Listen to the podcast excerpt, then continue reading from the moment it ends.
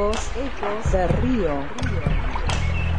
Llevo lo que quiero adentro y lo que quiero tengo y lo que tengo doy. Con Natalia Cabral. Vuelo porque puedo y puedo porque en esta vida libre. Integrante de la Asamblea por el Agua y la Tierra Fisque Menuco. Tengo al río En el hilo invisible. Ecos de río. Hablamos un mismo idioma y él me dice cosas que cantando voy. Arriba, arriba, arriba, abajo, río al centro, viajo hasta tu corazón. Arriba, arriba, arriba, abajo, río al centro, viajo hasta tu corazón.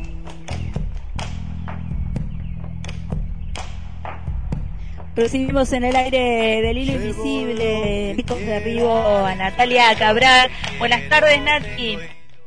Buenas tardes, Pau, y buenas tardes a toda la audiencia de Antena Libre. ¿Qué tal? Bueno, acá estamos eh, en este Ecos de Río.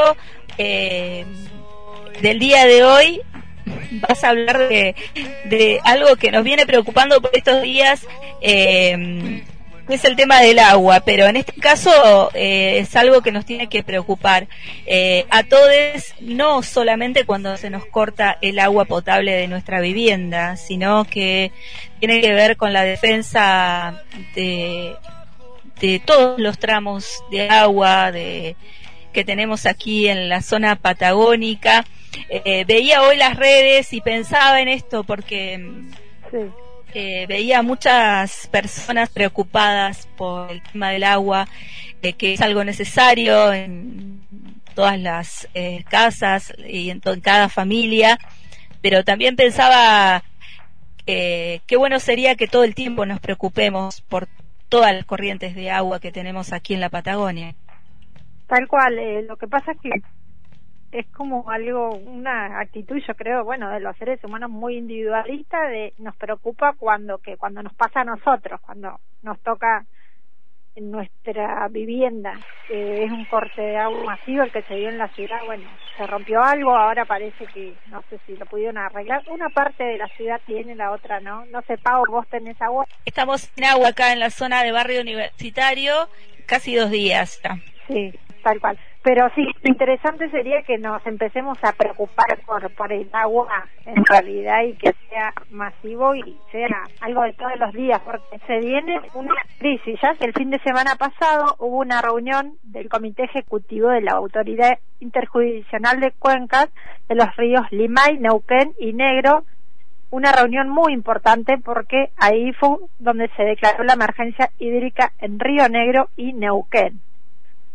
Eh, y se dispuso, bueno, guardar la mayor cantidad de agua para la temporada de río que ahora ya está comenzando a mitad de agosto.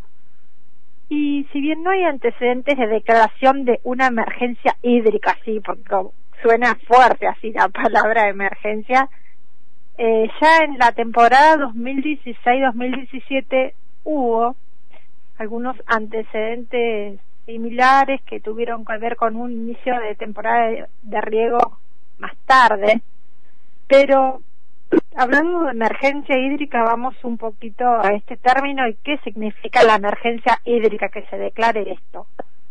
Es un estado de emergencia permanente que declaran las autoridades públicas, en este caso autoridad de cuencas, que la máxima autoridad referida a esto, y exige el mayor cuidado del agua. Es una emergencia debido a las sequías o también puede pasar que se dé a otras catástrofes, por ejemplo, como una inundación, pero justamente no es el caso porque acá venimos de, varias sequías. Eh, hace 13 años que en el valle hay una crisis hídrica prolongada, pero esto en estos últimos dos años esta crisis se acrecentó porque hay muy poca lluvia. Hem- hemos visto en estos meses, creo que no, no ha llovido, lo que fue mayo, junio, julio, tuvimos algunas lluvias en marzo, abril, pero bueno, venimos arrastrando esta poca lluvia y también la escasez de nieve. en la zona cordillerana están rezando que nieve, aparte de lo que tiene que ver con el turismo, ¿no? Que viven de eso.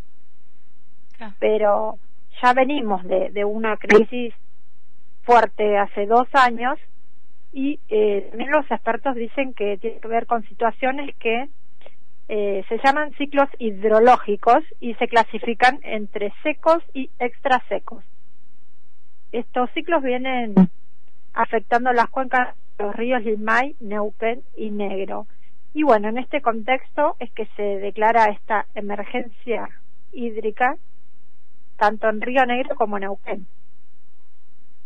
Y en ese contexto de esta emergencia, ¿cuáles serán las acciones que, que, que se van a hacer o, que se deberían hacer en el contexto de la emergencia hídrica? Digo, eh, cuidar el agua, pero ¿cómo, ¿cómo se hace también desde el Estado? No, no solamente decir hay emergencia, sino cuáles son las acciones que hace el Estado para esto. Bueno, puntualmente eh, desde la BPA y la eh, resolvieron administrar los caudales máximos de manera de poder guardar agua en los embalses para ir garantizando el uso del agua con distintas prioridades, prioridades de uso humano, después de riego y después de generación de energía. Eh, acá, por ejemplo, todavía eh, no se habilitó el riego en el Alto Valle, pero en, en Neuquén van a hacen un caudal máximo de 35 metros por segundo en el río Necuén para guardar agua de manera de poder abastecer al canal principal en el momento de un nuevo ciclo. Se comienza con, con algunas medidas como son esas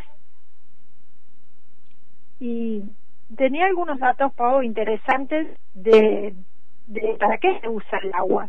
El 70% del agua se usa para lo que es la fruticultura 10% se usa para abastecer las necesidades básicas humanas y un 20% en este momento eh, se, se está dando para las industrias. Ejemplo, una de las industrias que más que más usa e investigado es vaca muerta, justamente la industria del fracking.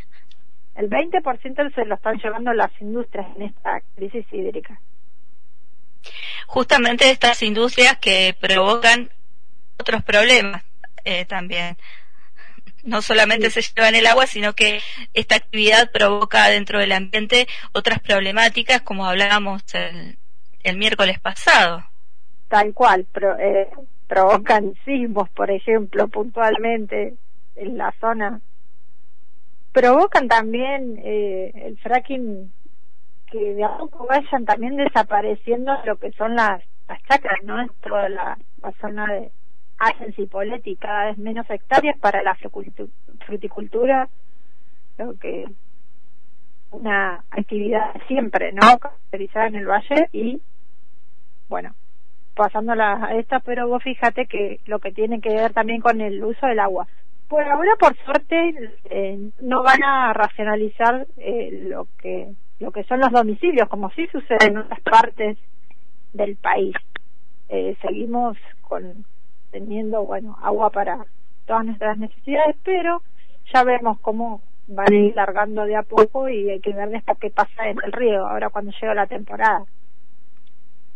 Claro, hay que ir viendo cómo, bueno, cómo va, se va sucediendo y si ya está declarada la emergencia, creo que dentro de ese contexto se podrá eh, tomar algunas decisiones eh, distintas, ¿no? A estas. Sí, por eso, esto paso a paso.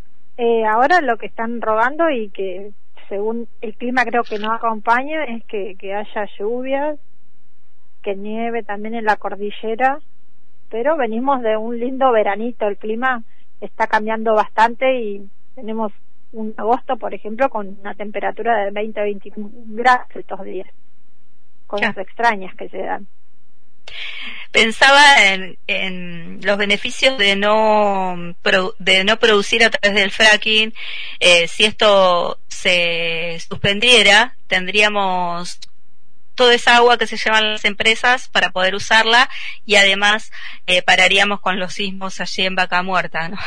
tendríamos un 20% más de agua y tal vez estaríamos mejor. Y ayudaríamos eh, a este medio ambiente que nos está cobrando bastante todo lo que el ser humano le, le está provocando y le estamos provocando. Sí. También pensaba en esta contradicción de emergencia hídrica, cuidar el agua y bueno, y toda el agua que se ha perdido en esta rotura que, que no pudieron arreglar, Arsa la arregló, se volvió a romper, toda la cantidad de agua que, que se perdió en estos días, porque digamos esa rotura está ahí y sigue saliendo agua, eh, no es que se puede cortar eh, momentáneamente, perdió un montón de agua en estos días en esa rotura, veíamos las imágenes de la gente inundada en cercanías de donde estaba roto y la contracción, este, si bien no tiene relación directa la emergencia hídrica con, con esta situación, eh, en el imaginario me viene, ¿no? Estas contradicciones. Cuidemos el agua por un lado, pero Arsa puede seguir este, no invirtiendo y perdemos agua. Y también, por ejemplo, hoy yo iba por la mañana y veo, cuidemos el agua, tanto también piden desde el municipio y están todos los regadores a pleno también. Contradicciones de, del día. Sí. Bueno, Nati, te agradecemos esta eh, esta información y este espacio de, de, los miércoles. Nos volvemos a encontrar el próximo miércoles. Eh, vamos a estar allí atentos a ver qué, qué pasa con esta emergencia eh, hídrica y eh, cuándo se larga el agua en los canales, ¿sabes? Eh, creo que supuestamente a mitad de agosto se debería largar. Bueno, ahí vamos, vamos, vamos a, ver si, es así, vamos a prestar atención a ver qué sucede. Bueno, gracias Nati, nos volvemos a encontrar el próximo miércoles.